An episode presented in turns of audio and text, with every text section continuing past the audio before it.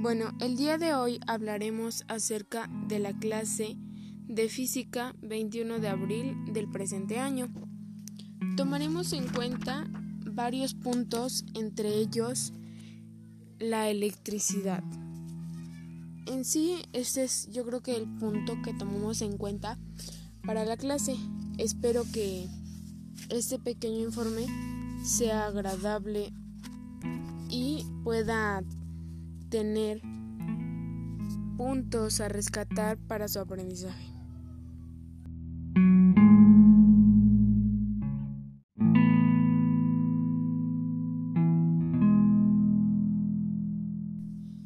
Bueno, como punto referente fue la corriente directa y la corriente alterna.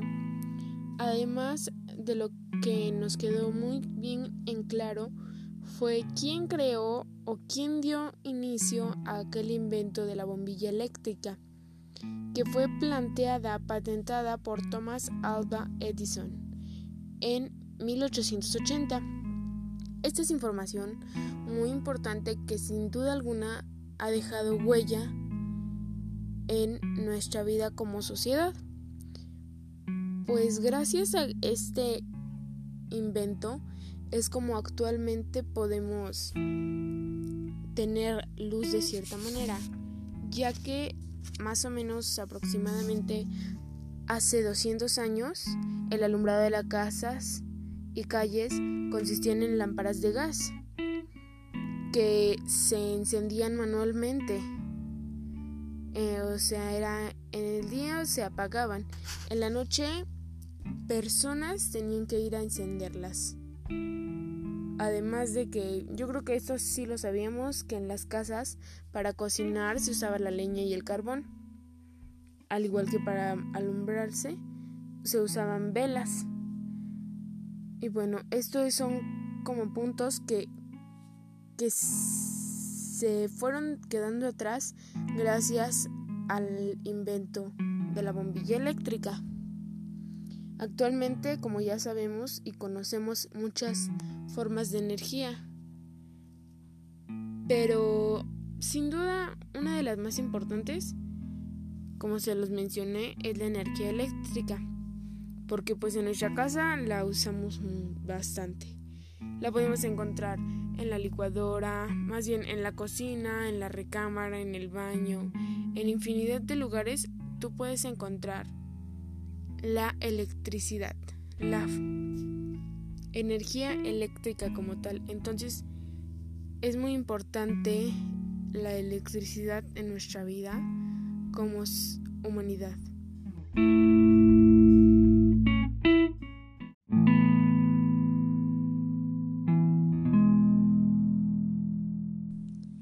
Bueno, otra de las cosas fue es el foco como se los mencioné, la revolución tecnológica que hizo. En la clase se mencionaba a Tesla y a Thomas Alba Edison, que fueron Thomas, no, perdón, Tesla era la persona que, que definió qué corriente se iba a usar en los hogares.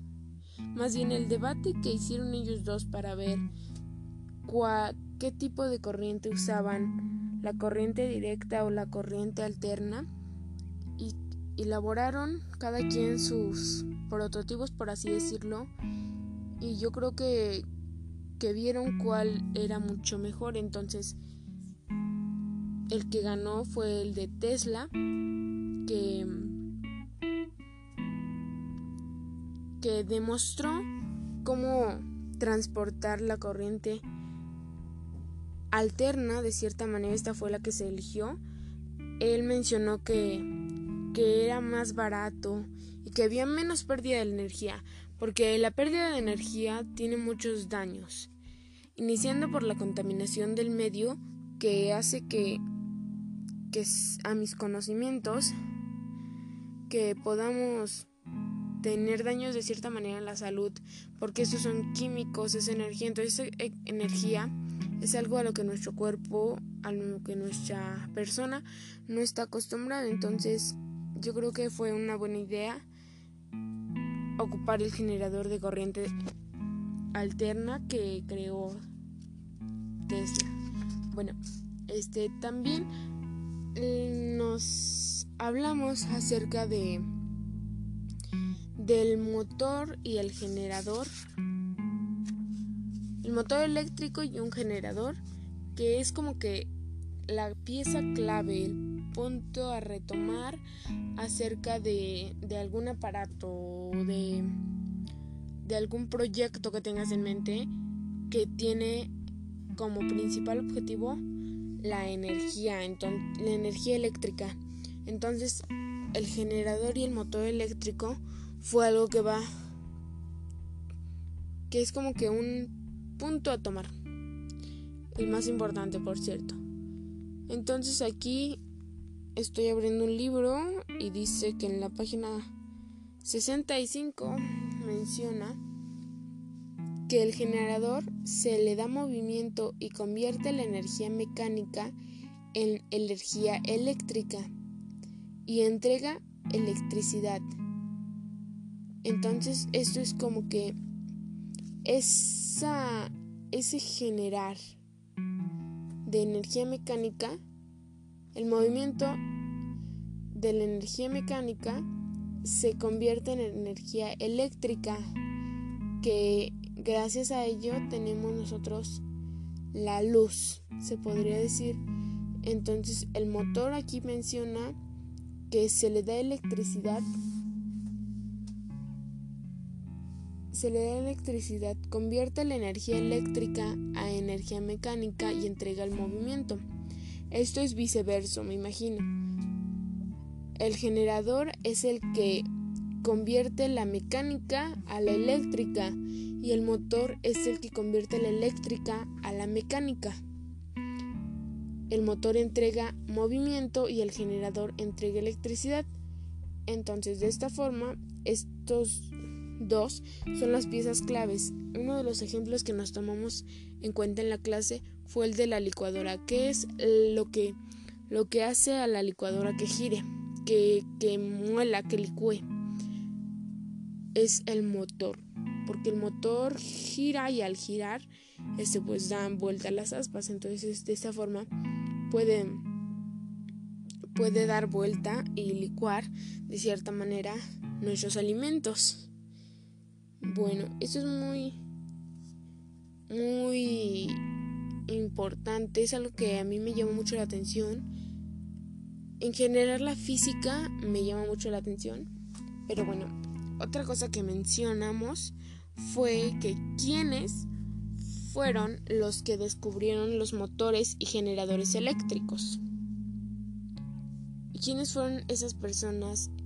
esa o esas personas que nos dieron un impulso más a poder tener lo que ahora conocemos como electricidad, como luz y como varios productos en energía. Estas personas fueron Hans Christian Oersted y Mitchell Faraday. Estas dos personitas se encargaron de descubrir los motores y generadores eléctricos, que de cierta manera descubrieron que había una relación entre el magnetismo y la electricidad. Lograron también, permítanme, construir el primer prototipo de motor eléctrico y estuvo asentado en las bases de electromagnética, presente en generadores eléctricos y motores. Entonces, como les decía que, que el generador y el, y el motor van muy tomados de la mano, entonces algo que tomamos en cuenta en clase fue eso. Y bueno, pues también tomamos, por ejemplo, el teléfono, que es una forma de corriente alterna, que por ejemplo se nos acaba la pila y lo que hacemos es conectarlo al enchufe que genera electricidad y nos permite tener energía en el teléfono.